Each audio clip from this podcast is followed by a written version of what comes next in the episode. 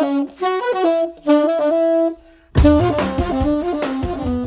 bienvenidos a Diálogos. Eh, Estoy con Matías Orejolce y me encuentro con Ariel Goldstein, que es investigador de CONICET, escritor, autor de ciencias sociales, y vamos a hablar hoy particularmente de su libro Poder Evangélico. ¿Cómo estás, Ariel? ¿Qué tal, Facundo? Matt, gracias por la invitación.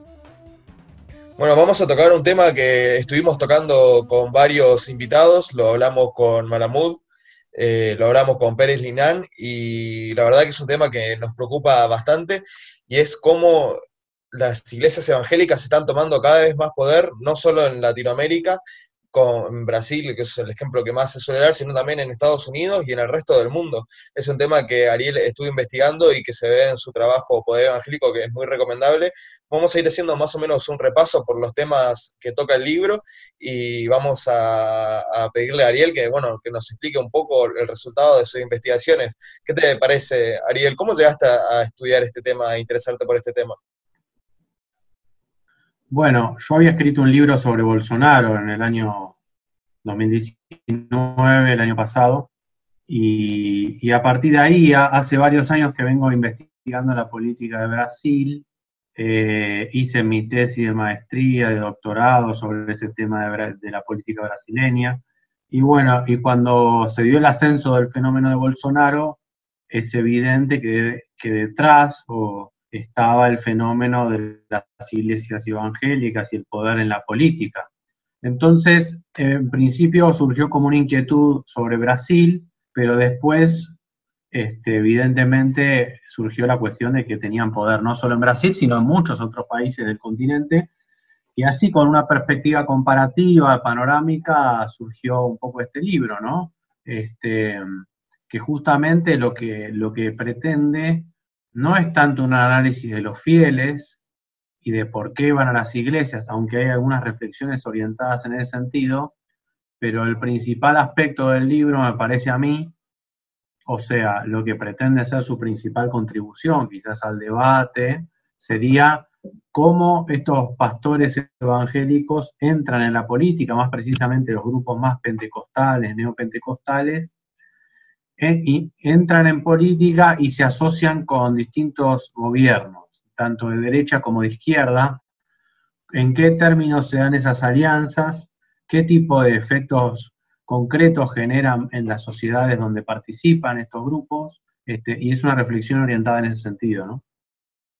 Sí, eh, hay un, un tema que es muy importante para este tema, que es eh, la caída del catolicismo, porque es- este fenómeno del aumento del evangelismo viene de la mano o viene en cierta medida como consecuencia de una caída de- del catolicismo y dentro de las causas, de esta caída del catolicismo, bueno, se pueden elaborar hipótesis, por ejemplo, eh, los casos de pedofilia, de las denuncias, y, pero también para explicar el auge del evangelismo hay un tema que me parece interesante y me gustaría que desarrolles, que es eh, la ideología del milagro que tienen las iglesias evangélicas.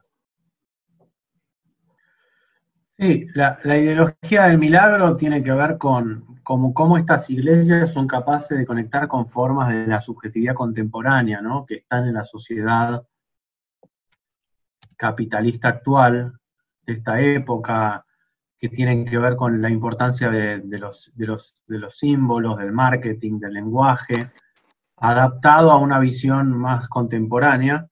Entonces, por ejemplo, en las iglesias, este, eh, las, las, bandas musicales cristianas tienen mucho peso también para que los fieles asistan. Por ejemplo, las formas que utilizan los pastores a través de las redes sociales para comunicarse con sus fieles, como influencers. Y la ideología del milagro tiene que ver, bueno, con también justamente con esta capacidad de las iglesias de conectar con forma de la subjetividad contemporánea, ¿no? Eh, esta idea de la teología de la prosperidad, que tiene que ver con una ética más individual, una, una comprensión más vinculada a lo individual, este, como un pacto con Dios, ¿no? También lo plantean. La Iglesia Universal, por ejemplo, plantea un pacto con Dios para prosperar, ¿no? El fiel le da una parte de sus ingresos a la Iglesia y eso va a redundar en su vida va a ser emprendedor, va a ser exitoso, ¿no?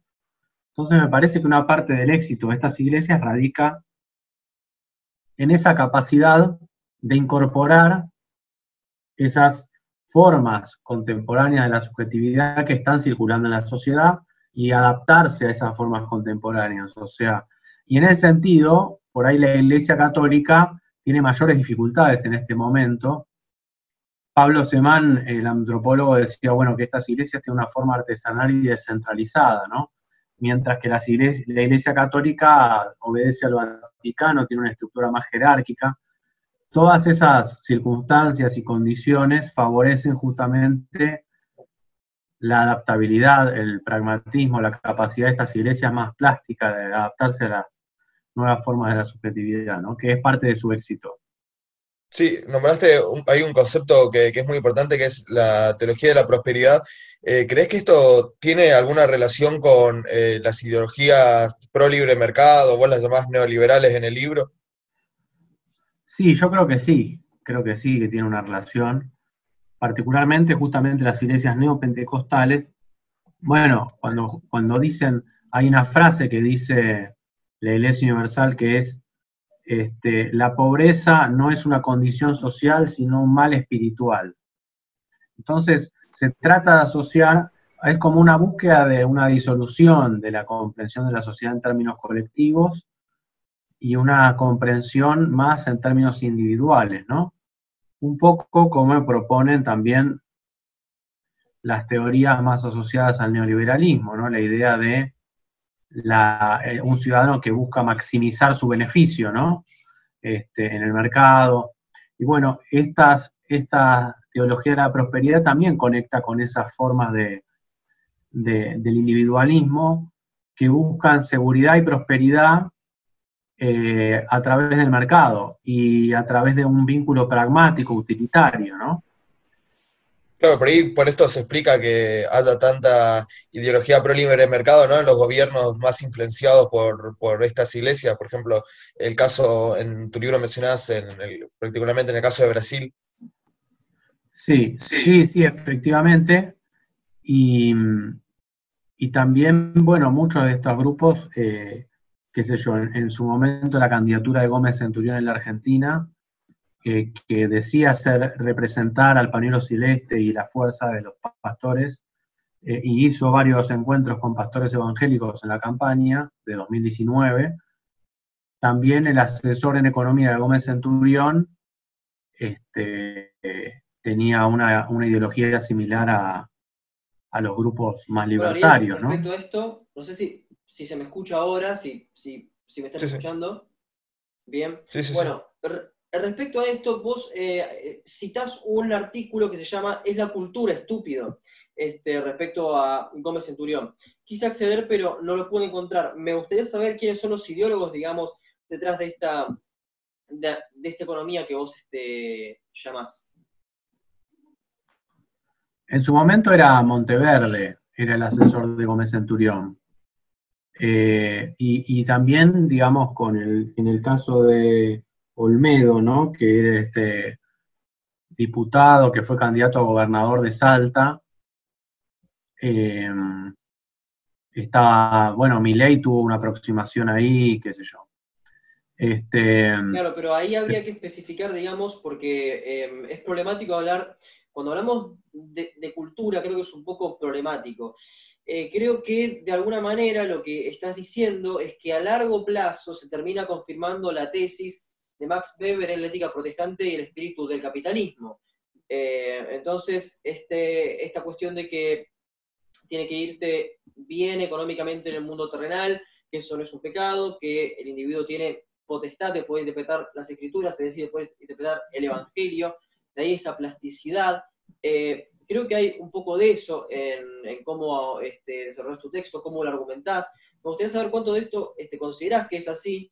Y por otra parte, cuando se eh, pegan personas como Milei o como Esper a estas cuestiones del evangelismo, eh, en, qué, ¿en qué detalle lo hacen? ¿Lo hacen como Gómez Centurión o lo hacen más bien como un coqueteo rápido para ganar votos? Sí, es un coqueteo, es una interpretación que se hace de cómo el campo político se está rearticulando y redefiniendo en términos polarizados sobre, por ejemplo, el tema del aborto. Entonces, saben que al ponerse del lado del pañuelo celeste, por ahí encuentran una franja, pero digamos, en ese sentido no son muy distintos de Jair Bolsonaro, ¿no? Porque Bolsonaro tampoco es un evangélico convencido, es más, él desde el punto de vista de su origen es católico, pero se hizo bautizar en 2016 en, el río Jordán en Israel por el pastor Everaldo, ¿no? Ahí en el libro yo reconstruyo un poco la trayectoria del pastor Everaldo, que es uno de los líderes del Partido Social Cristiano. Eh, uno de los líderes del Partido Social Cristiano que lanzó su candidatura a la presidencia en 2014 en Brasil con un eslogan que era privatiza todo, ¿no? Y ahí se dio ya una primera unión entre neoliberalismo y evangelismo. Yo no estoy diciendo que siempre, en todos los casos, haya una convergencia este, entre neoliberalismo y evangelismo. Pero, en particular con los grupos neopentecostales, hay muchos casos donde esas articulaciones se han producido. ¿Pero tiene este, validez la tesis de Weber entonces? Em, respecto a la ética protestante y el espíritu del capitalismo y el neoliberalismo entonces? Bueno, lo que decía Weber era sobre el calvinismo, ¿no? Él decía que había una corriente del protestantismo, que era el calvinismo, que incentivaba esta idea de la acumulación y el trabajo ascético en el mundo que iba a llevar al, florecimiento económico. Eh, lo que yo veo es una, sí, es que, como decíamos, que, hay muchas iglesias, particularmente de la corriente neopentecostal, donde aparecen esos vínculos con el neoliberalismo. Eh, otra afinidad que aparece, que planteo en el libro también es la de los grupos, eh, digamos, pentecostales, neopentecostales, con gobiernos autoritarios, ¿no? Esa es otra, otra cuestión que aparece. O sea, detrás de, de Fujimori en Perú, de, de Maduro en Venezuela o de Bolsonaro en Brasil o de Trump en Estados Unidos, en general, o de Áñez en Bolivia en su momento, en general, eh, muchos de los grupos evangélicos, no me parece que sea casualidad que aparecen vinculados a gobiernos de tinte autoritario, porque lo que ellos plantean cuando ingresan a la esfera pública, como una forma de ejercicio de la política, distinta incluso en algún punto de la Iglesia Católica, es lo que llama un binarismo político autoritario, ¿no? De decir, bueno, los que están con, el, con, este mandatario que ha sido bendecido por Dios son puros, son honestos, eh, tienen una misión divina, y del otro lado, quienes están son satánicos, son peligrosos y, y son impuros. Y eso, digamos, ese tipo de discurso porque a veces se han hecho interpretaciones rápidas de mi libro diciendo, bueno, que yo digo que estos grupos son peligrosos para la democracia. Eso no es exactamente lo que yo digo. Yo lo que digo es que ese discurso del binarismo político autoritario es peligroso para la democracia. Sí, si estos grupos utilizan ese discurso, ese discurso, lo diga quien lo diga, puede ser peligroso para la democracia. Pero no que los evangélicos hagan política en sí mismo, no, no representa un peligro para la democracia, sino esa forma de intervención política específica que tienen algunos pastores en la política. Sí, usas un concepto que me parece muy importante para pensar esto, que es populismo de derecha. Parece que todos los gobiernos que, son apoyados sistemáticamente por eh, estos grupos evangélicos tienden a lo que se podría definir como populismo de derecha, con el caso de Bolsonaro, Trump, son casos más claros. Vos lo mencionás particularmente en el caso de Colombia. Claro, en el caso de Colombia también por, el caso de la alianza de Uribe con, la misión carismática internacional, ¿no? que es una iglesia muy poderosa, con la familia castellanos, que,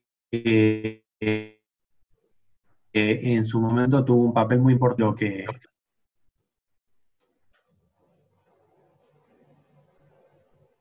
lo que fue el resultado en Colombia, muy sorprendentes pastores muy importantes tuvieron un rol decisivo, me parece, el resultado del plebiscito por, por la paz en Colombia.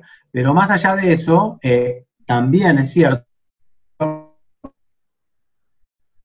que hay este, una alianza con estos grupos, ¿no? Como el caso de López Obrador en México o el caso de, Maduro en Venezuela, ¿no? O sea, estos grupos son, tienen esa plasticidad.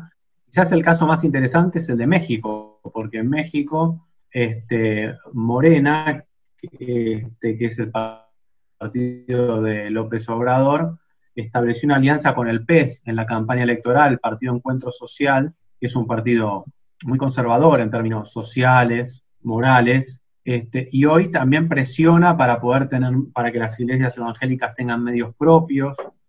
Hay un pastor de Confraternice, que es la Alianza de Iglesias Evangélicas Mexicanas, que dice, nosotros somos un ejército al servicio de la revolución de López Obrador, y además hay un dato muy interesante para mí, que es que México es una sociedad muy religiosa. Entonces, estas, digamos, estructuras, estas iglesias, presionan sobre el Estado, que es un Estado laico instaurado por el PRI, para poder revertir esa legislación más laicista, más laica, y obtener, digamos, una transformación que les permita tener medios, poder predicar en la calle, poder hacer actos dentro de los edificios de gobierno, ¿no? Cosas que por ahora están más o menos vetadas por la legislación.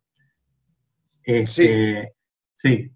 Eh, bueno, quería mencionar antes de, que, de irnos demasiado de tema, en el tema este de lo que es eh, las ideologías neoliberales o, más específicamente pro libre mercado, eh, me gustaría mencionar también que hay un fuerte, una fuerte influencia de lo que son los think tanks y en tu libro, bueno, aparece mencionado el de Heritage Foundation, que bueno, es un think tank de, derecha estadounidense muy relacionado al, pro libre comercio y que bueno, eh, un detalle importante es que es un lobby, un, grupo de presión negacionista del cambio climático y justamente una de las empresas que lo financian es Exxon. O sea, hay un claro conflicto de interés y Heritage es un, un think tank que tiene demasiada demasiada influencia, por ejemplo, cuando los libertarios, ¿no? Bueno, hablamos de, de Milley, por ejemplo, es un caso muy puntual, citan los índices de libertad económica, eh, la institución que los hace es justamente Heritage, y bueno, tiene muchas críticas metodológicas, dice que son muy sesgados, realmente están mal hechos, si uno mira cómo están hechos, están hechos a propósito para que los países con mayor calidad de vida estén más arriba, por más que tengan impuestos altísimos, y los países eh, con menos calidad de vida estén más abajo y den la idea de que son menos liberales económicamente, pero bueno, es claramente tendencioso. Y además eh, de Heritage hay otro think tank muy importante que es Con mis hijos no te metas. O sea, me gustaría que hables ahí un poquito de, cómo funcionan estos grupos de presión influenciados por evangélicos y también por católicos. Claro, lo de Heritage Foundation tiene que ver con la formación en los Estados Unidos en los años 70 de, de la mayoría moral, que la mayoría moral surge en los años 70, eh, particularmente en oposición a la presidencia de Carter, que Carter era un evangélico progresista, ¿no? Pero desde su derrota electoral en los años 70 y la llegada de Reagan al poder, se despertó un movimiento blanco evangélico que está asociado al surgimiento de una nueva derecha estadounidense muy fuerte en el Partido Republicano, que se hizo dominante en el evangelismo, ¿no? Porque a partir de ahí, digamos, uno podría decir que, que Carter fue el, último, digamos, evangélico progresista que tuvo en Estados Unidos una presencia fuerte en la, esfera pública, pero a partir de ahí, el movimiento evangélico quedó asociado a los blancos, este, particularmente del sur del país, ¿no? que se volvieron republicanos, y, en oposición en muchos casos al Acta de Derechos Civiles de los años 60.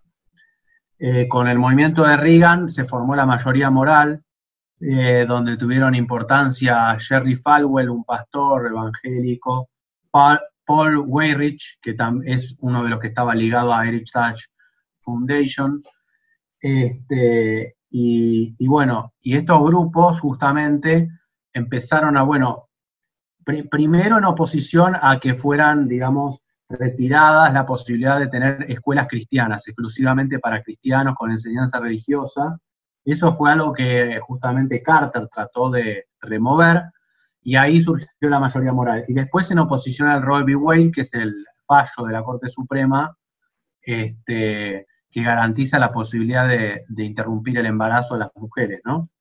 Hasta llegar a hoy a Trump, ¿no? Donde Trump, incluso a pesar de haber perdido la elección, tuvo un apoyo importante, alrededor del 80% de los blancos evangélicos.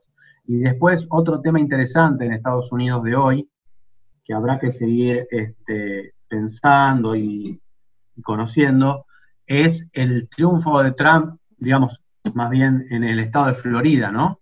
Lo que expresa la adhesión no solo de los blancos evangélicos, sino del voto latino y la fuerza que tienen algunas iglesias evangélicas entre los latinos que votan al Partido Republicano, que es un tema difícil todavía de desgranar porque tiene mucha complejidad, porque el voto latino es complejo, digamos, en Estados Unidos, incluso en, estado, en el estado de Arizona, ¿no? Donde también hay muchos mexicanos, por ejemplo, eh, digamos, ganó el Partido Demócrata, pero, pero sin embargo es evidente que, en el voto latino del Partido Republicano algunas iglesias evangélicas tienen una fuerza importante, no es el único factor decisivo. Justamente en el libro yo, digamos, sin previo a la elección de Estados Unidos, había tratado de analizar, bueno, por un lado que el 28% de los hispanos en Estados Unidos participan de una iglesia evangélica, según algunos estudios que se hicieron. Pero después cómo funciona toda una articulación de grupos que pastores predicadores que viven en Estados Unidos y predican para Centroamérica, ¿no? Como el caso de Luis Palau, que tiene un vínculo muy fuerte con Guatemala, o el caso de Franklin Serrato, que fue uno de los pastores que más apostó por el triunfo de Nayib Bukele en El Salvador, y después cuando Bukele llega a la presidencia, bueno, El Salvador es el país que tiene mayor porcentaje de su población en Estados Unidos, ¿no? Este, 25% está en la diáspora de Estados Unidos. Y Bukele hizo campaña en Estados Unidos y Franklin Serrato, este pastor de una iglesia de Orlando, decía, bueno, este, Dios ha hablado para que Bukele sea el próximo presidente de El Salvador. Después tuvieron una reunión donde Bukele le dijo que a él le había estado iluminado por los pastores, qué sé yo. Este, lo que quiero decir es, hay, una, hay un universo muy interesante para entender desde el punto de vista, me parece, sociológico, político, que tiene que ver con las colectividades latinas que viven en Estados Unidos y cómo se da la influencia de las iglesias evangélicas eh, en estos grupos, que son grupos que se sienten como ciudadanos de segunda categoría en Estados Unidos y encuentran a través de las iglesias una forma de sentirse parte de una comunidad, ¿no?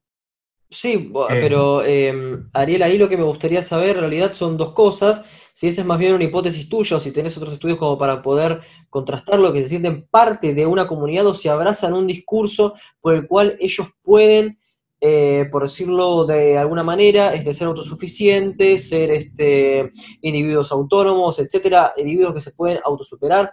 En fin, este, lo que me gustaría saber en, realidad es, em, bueno, esto y otra cosa que es un poco problemática también, que es pensar al evangelismo como si fuese una cuestión sacra, como si solamente fuese una cuestión de pastores, mientras aparecen cuestiones laicas como puede ser la de Murdoch, que es el, dueño de Fox News y que tiene de varias cadenas. En consecuencia, no es necesariamente la ideología evangelista per la que se va a diseminar, sino un grupo de intereses, un conjunto de intereses de que va a estar diseminado. Me gustaría que desarrolles un poco esta idea, este, el cual, eh, perdón, bajo la cual no necesariamente el evangelismo responde a una religión, sino a intereses los cuales se diseminan a partir de efectivamente personas con ciertos objetivos. Sí, lo que te, lo que te puedo decir como, como respuesta a esa, a esa reflexión es este, que hay un análisis de un antropólogo brasileño que mostraba justamente cómo en Brasil eh, el mensaje de estos grupos termina permeando no solo en grupos religiosos, sino en grupos no religiosos. Ponerle esta, esta idea de ideología de género, ¿no? La idea de que hay una ideología de género. Bueno, eso termina permeando, por ahí esa, esa, esa idea eh, o ese estereotipo creado nace de los grupos evangélicos, ¿no? Él daba el ejemplo de Damares Alves, ¿no? Damares Alves es la ministra de Familia y Derechos Humanos de Bolsonaro. Eh, y este antropólogo, Lucas Bulgarelli, decía, bueno, pero esto termina permeando en grupos laicos también, que terminan pensando que eso es una ideología de género, ¿no?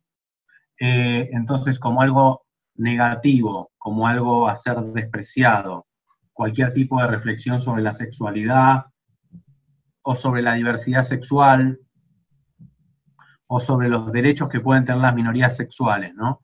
Por supuesto que estos grupos inciden en una batalla cultural, si se quiere o como se le quiera llamar a eso, una disputa por los valores en la sociedad. Y justamente estos grupos aprovechan, por ejemplo, el tema del debate sobre el aborto, ¿no?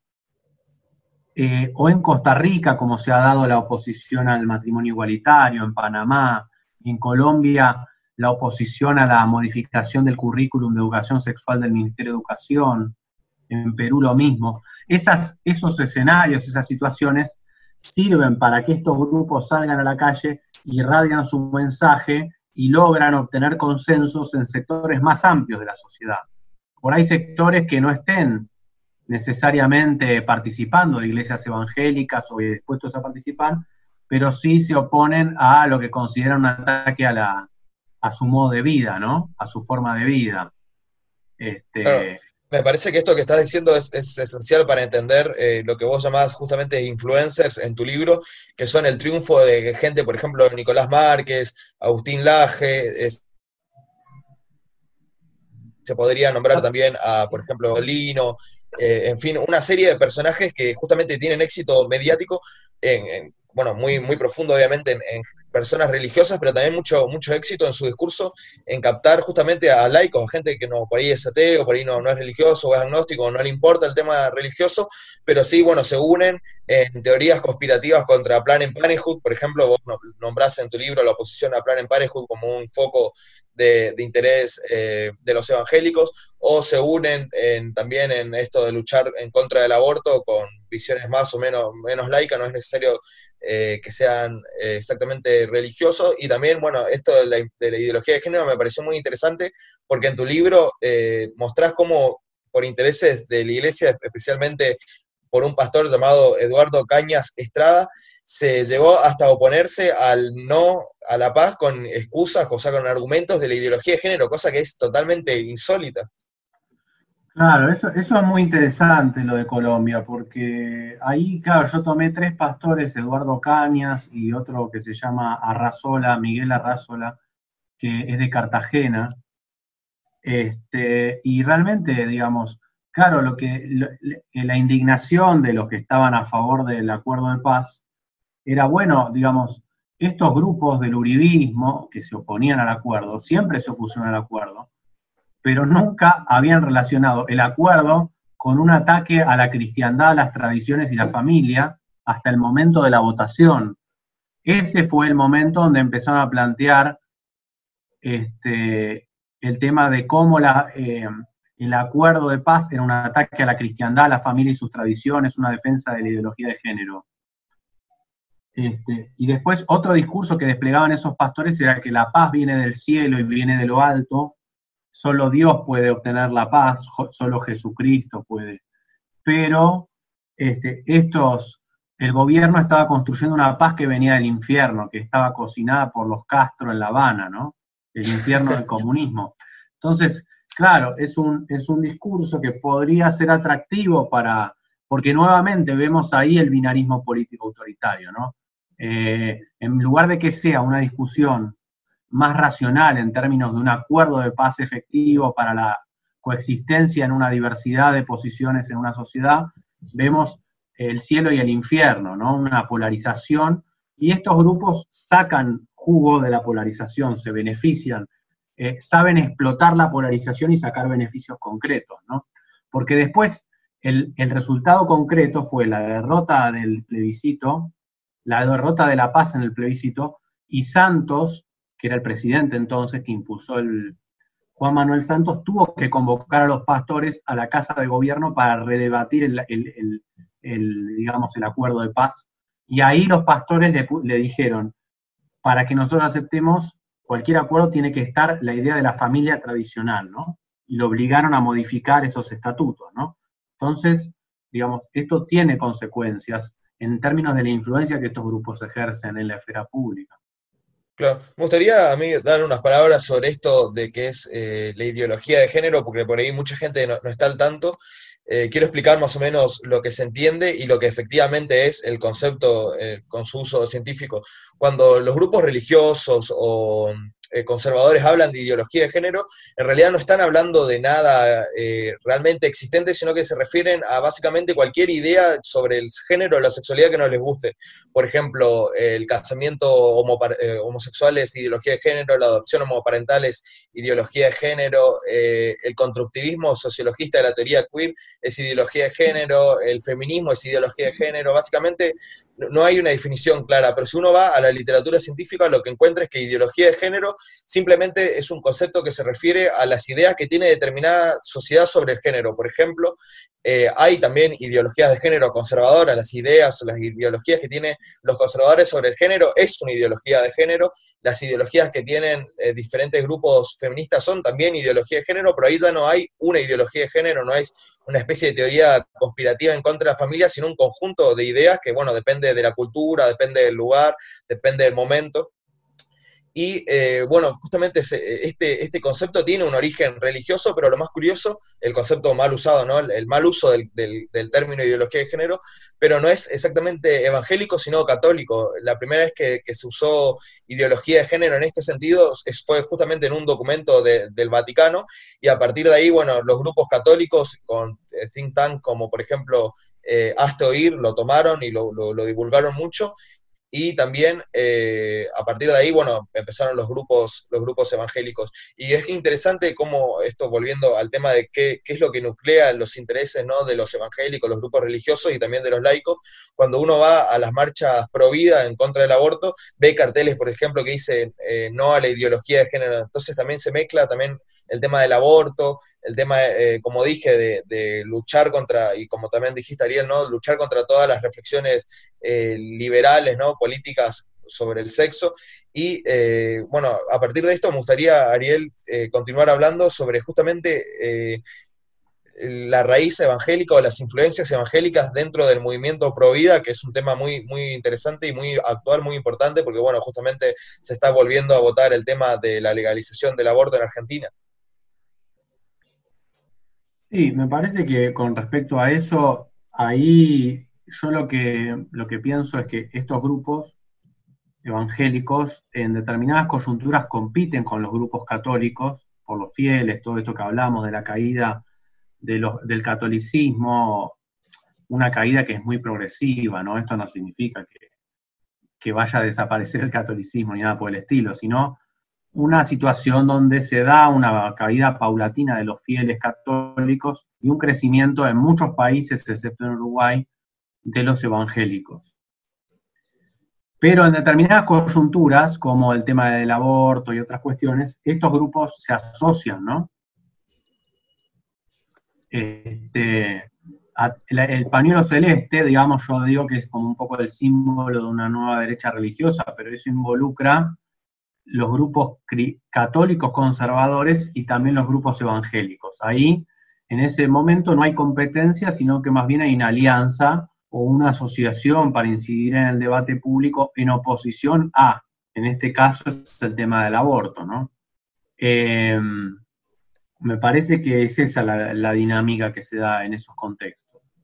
¿Y cómo sea este, esa dinámica concretamente? Digamos, si nosotros establecemos que eh, por un momento, este, en una batalla campal de, em, de religiones o una batalla no, declarada, este, ambos buscan poder, ambos buscan tener influencia en la arena pública. Bueno, ¿cómo se puede llegar entonces, mientras veo que el fondo me está básicamente desapareciendo, este, cómo, este, cómo se puede hacer, mientras lucho con esto, para poder, para poder ver concretamente esta alianza y cuáles son los fines de, cada uno. Esto, es, esto justamente debe ser el evangelismo que debe estar este, intercediendo sobre mí, o algo, algo por el Esto debe ser el, Espíritu Santo, pero bueno, en fin. Eso era. ¿Cómo, cómo, pueden verse los actores disputando y bajo qué consignas eh, en particular y por qué pararían, por qué harían, una tregua? No, no sé, mira, digamos, yo lo que planteo en el libro es este, que, bueno, que justamente el objetivo del libro es volver estos mecanismos de construcción de poder de estos grupos más conscientes, o sea, eh, sistematizar esta forma que tienen estos grupos de intervenir en la esfera pública y un poco que la ciudadanía pueda ser más consciente de cómo se dan estos mecanismos de construcción de poder que tienen mucha influencia en la esfera pública. Está el caso de Paraguay, ¿no? Por ejemplo, donde el Estado, este, en asociación con ONGs evangélicas, eh, gobierna la educación sexual, ¿no?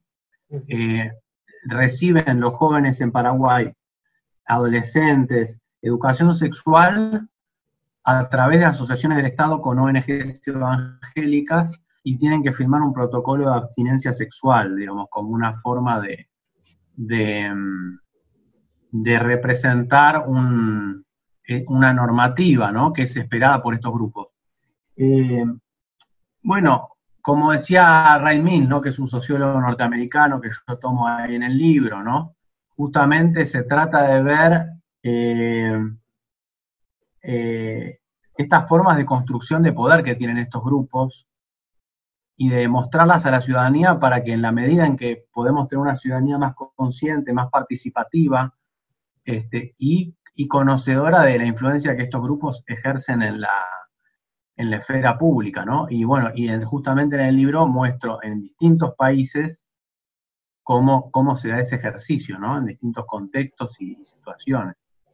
sí, hay, un, sí, hay un factor ahí que, me parece interesante justo de, cómo se forma el poder de, dentro de, las iglesias, que es un aliado inesperado, que es Israel. Me gustaría que comentes un poco eh, cómo, cómo, qué rol tuvo Israel en estas, en estas alianzas.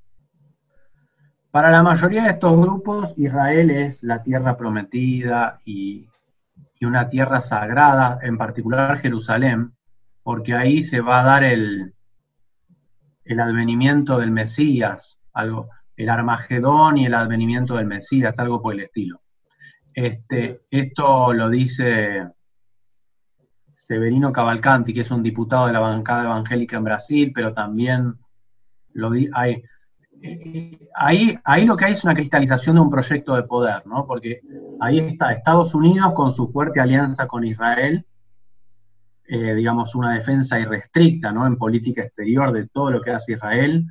Y, digamos, no hay que, no hay que dejar de, de entender que el hecho de que Jerusalén sea una ciudad sagrada para Israel significa este, la ocupación de un territorio que por lo menos entiendo que la ONU lo, ve como una disputa por ese territorio. No está saldada en favor de Israel, sino que más bien la ONU exige eh, que Jerusalén, por ser un territorio sagrado, religioso, una parte pertenecería al, Estado palestino que no existe, digamos, actualmente, pero que algún día podría existir.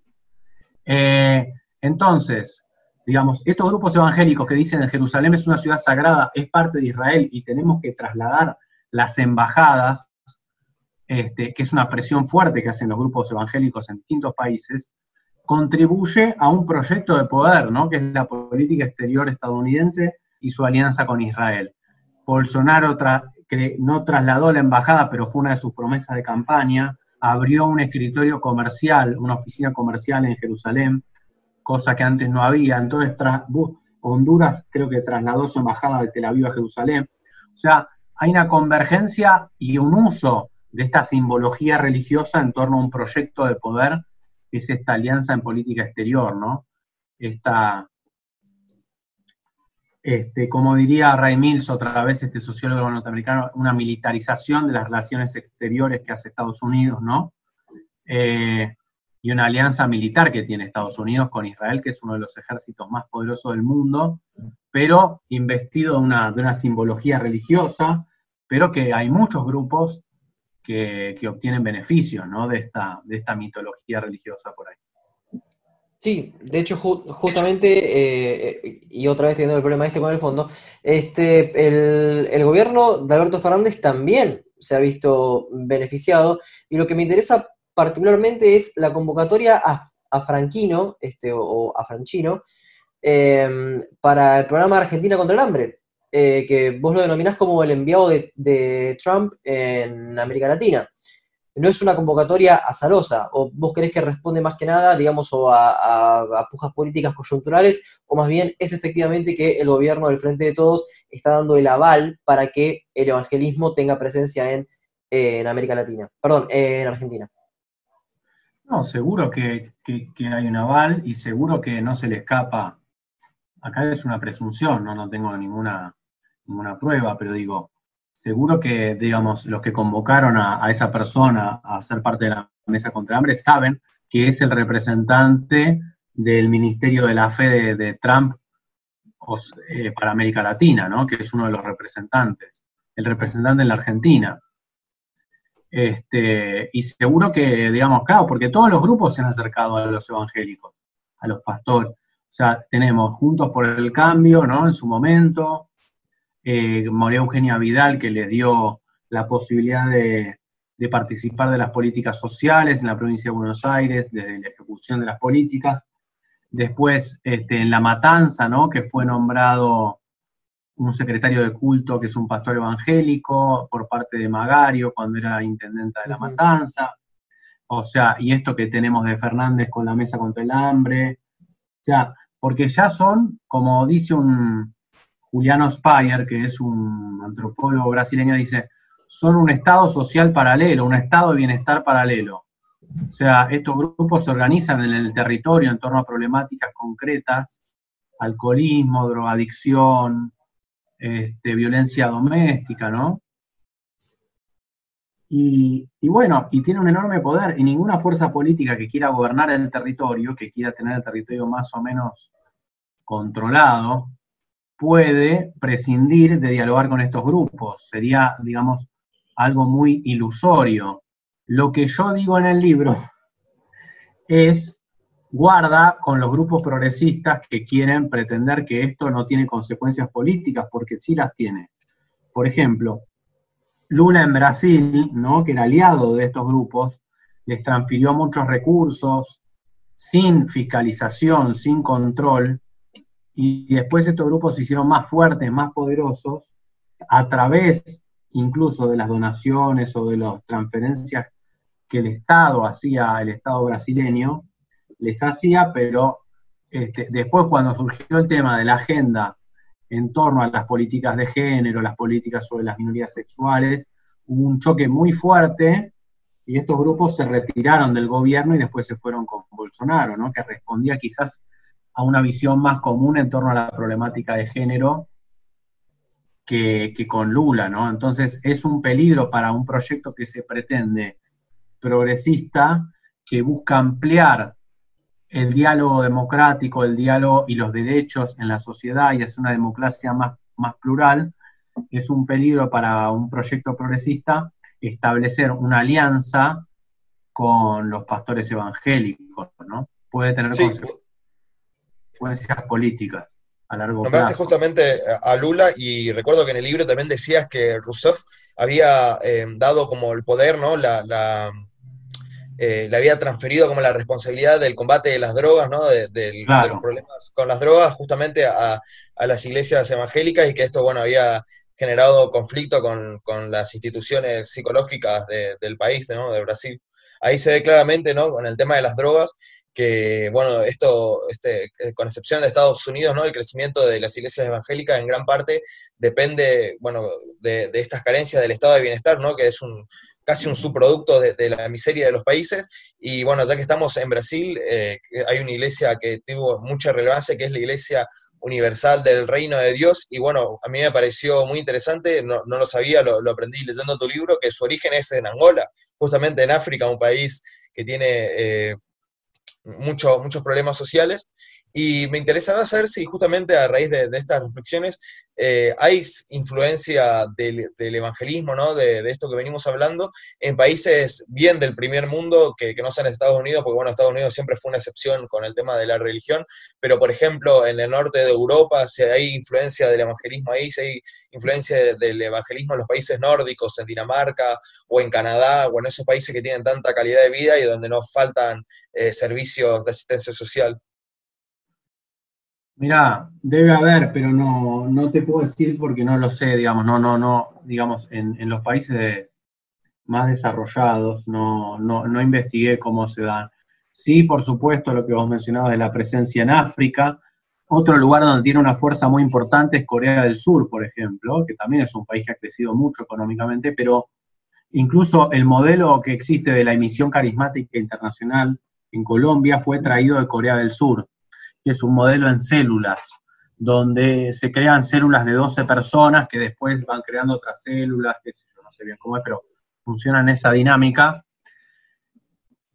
Em, pero, pero sí, eh, digamos, claro, en el caso de los países más, más, desarrollados, no, sí la expansión en África, ¿no? En Angola, en Nigeria, en Nigeria incluso se habla de una pentecostalización de la presidencia, ¿no?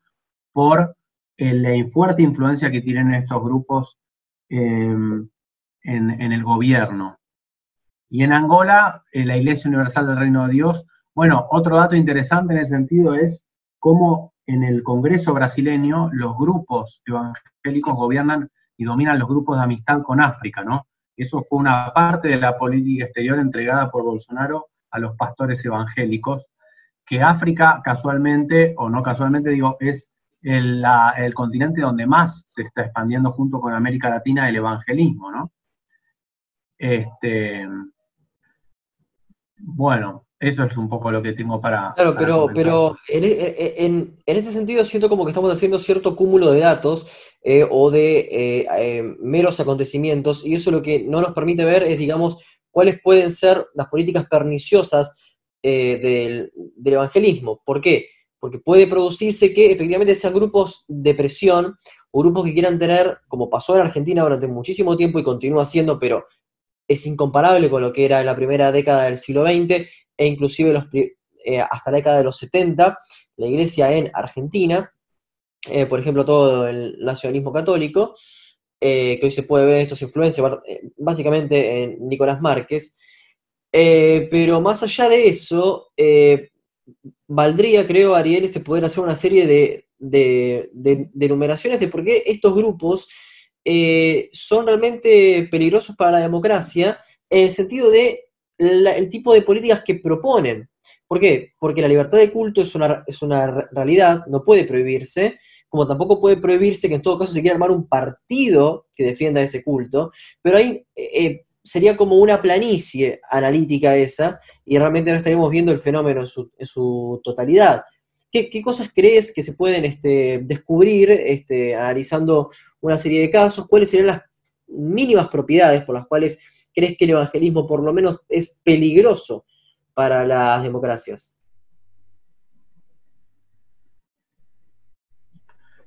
Eh, me parece que justamente, bueno, estas políticas que proponen en, materia de género, en materia Sí, especialmente, y también esta cuestión, ¿no? De, bueno, por ejemplo, esta idea de, ellos ponen en tensión permanente la idea del Estado laico, ¿no? O sea, Bolsonaro vive repitiendo, dice, bueno, el Estado es laico, pero yo soy terriblemente cristiano, dice y eso es lo mismo que dijo Damares Alves. Es decir, lo que quieren decir es, el, Estado es laico, pero Brasil es un pueblo cristiano, conservador. Eh, con ellos dicen, hay una mayoría conservadora. Entonces, es como, incluso si así fuera, habría que verlo. Es cierto que el caso de Brasil es un país muy religioso, ¿no? Pero la idea de que es un pueblo conservador, eso habría que verlo un poco más este, digamos, porque hay sectores conservadores y hay sectores muy progresistas en la sociedad brasileña. Pero en todo caso, lo que, lo que estos grupos en última instancia pareciera que buscan es una democracia de mayorías, ¿no? Que anula el componente liberal de la democracia. O sea, una democracia con una mayoría cristiana, una mayoría cristiana evangélica, donde el Estado laico que respeta las distintas religiones y creencias, misiones del mundo, quedaría anulado, ¿no? Quedaría anulado en pos de una mayoría religiosa que impone a los demás su propio criterio, ¿no? Queda anulado el principio de tolerancia, de la diversidad, de la pluralidad, que es propio de, la, democracia liberal, ¿no? Por eso eh, ese aspecto puede ser digamos, peligroso para la convivencia democrática. Claro, pero tomar un caso puntual se podría hablar, eh, bueno, el caso de Brasil, vos lo estudiaste muy profundamente, pues escribiste también sobre Bolsonaro. En el caso de Brasil, eh, ¿cómo se dio durante el gobierno de Bolsonaro esta, esta influencia evangélica? ¿En qué, ¿En qué hechos puntuales considerás que, bueno, que, que tuvo un impacto negativo? Bueno, por un lado, Damares Salve, ¿no? la ministra de Familia y Derechos Humanos, lo vimos en los primeros días de su presidencia cuando entró a, un salón y dijo, eh, los niños tienen que vestir azul y las niñas rosa, imponiendo un estereotipo de género binario, ¿no? Y muy conservador.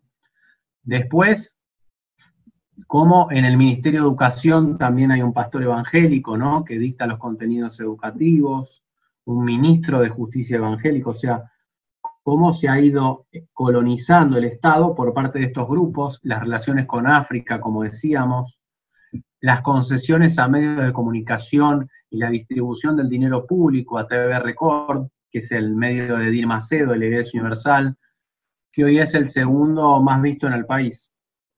Eh, todos esos esas decisiones y acciones de política, esta promoción de Damares Alves, la ministra de Derechos Humanos y Familia, de la abstinencia sexual como política para prevenir el embarazo adolescente.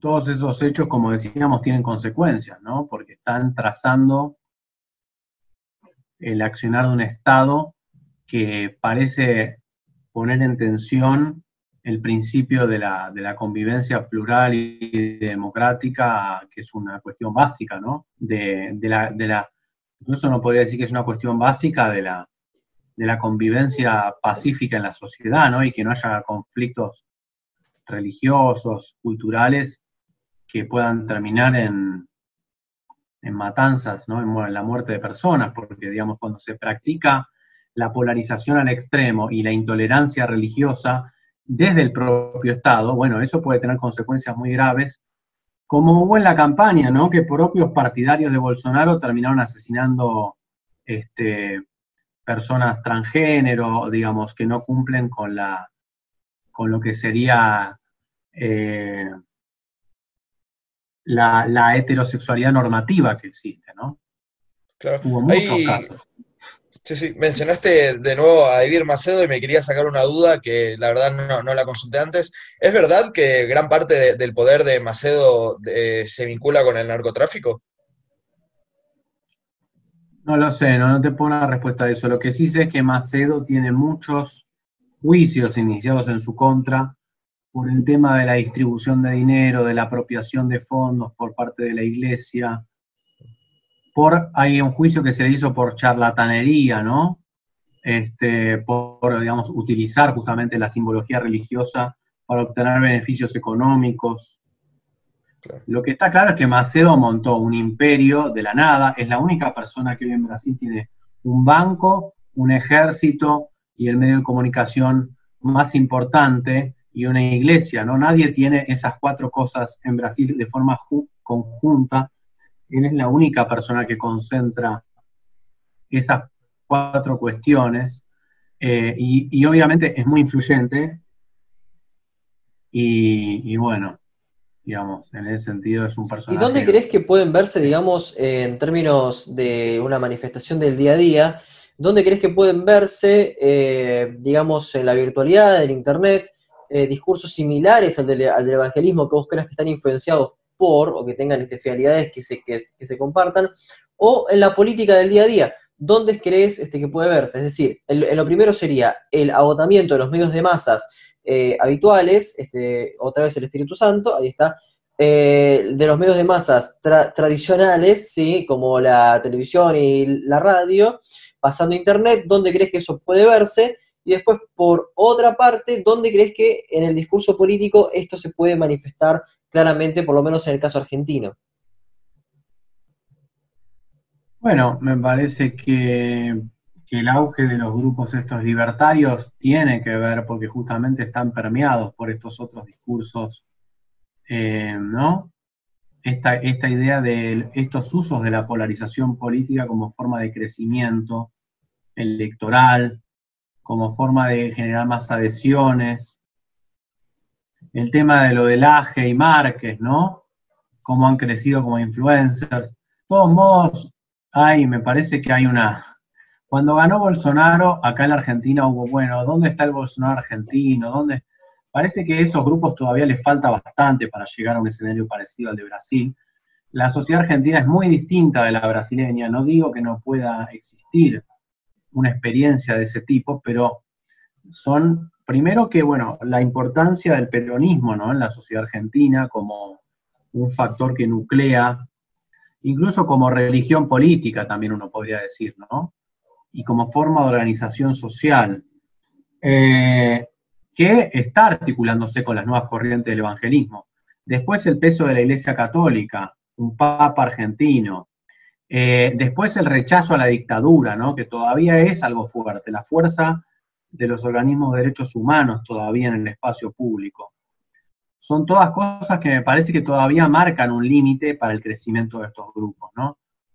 Está todo bien con Márquez, Laje, eso, pero eh, digamos, realmente no creo que todavía puedan este, representar una marea de derecha como sí fue el caso de Bolsonaro en Brasil, ¿no? que realmente logró nuclear, eh, logró aglutinar en torno a una serie de actores, un conjunto de grupos eh, de derecha con mucha presencia y mucha fuerza en el escenario político, eh, y darles coherencia y organización en una propuesta electoral. Eso no existe en la Argentina hoy todavía. entonces, nada, simplemente para poner un un paño frío en esta, hay muchos, digamos, me parece, analistas que quieren ver ahí, digamos, como el germen de una derecha en ascenso fulgurante, no, no, no es mi caso. mejor podemos ir a dormir tranquilos entonces. Eh, no sé si dormir tranquilos, hay que mirar, digamos, eh, ah. ese tipo de, convergencias con atención, pero, pero somos distintos de Brasil, digamos. Y, y no hay que plantear una analogía tan rápida tan fácil como si, digamos, eh, como si Laje y Márquez fueran el preámbulo del escenario brasileño, ¿no? Eso es lo que digo. Eh, no, no, no, lo veo en esos términos, eso eh, bueno, creo que podemos ir cerrando, creo que ya cubrimos varios de los puntos más importantes. No sé qué opinás, Facundo, si tenés alguna duda más. Creo que sí, y bueno, si, el Espíritu Santo esta vez no intercede, este, me gustaría este, pedirle a Ariel una canción para poder cerrar el podcast. Em, Puede ser alguna canción de iglesia, ¿eh? Puede ser una canción de iglesia. No, prefiero una, una de los Guns N' Roses, la de la de Don't Cry. Esperemos que el copyright no nos traicione, como esta vez este, el fondo a mí sí. Así que bueno, este, bueno, estamos contando en, otro diálogo y bueno, muchas gracias, Ariel. Bueno, gracias a ustedes por la invitación. Muchísimas gracias, Ariel, y bueno, eh, espero que podamos hablar cuando saques tu próximo libro. Seguro, seguro que sí.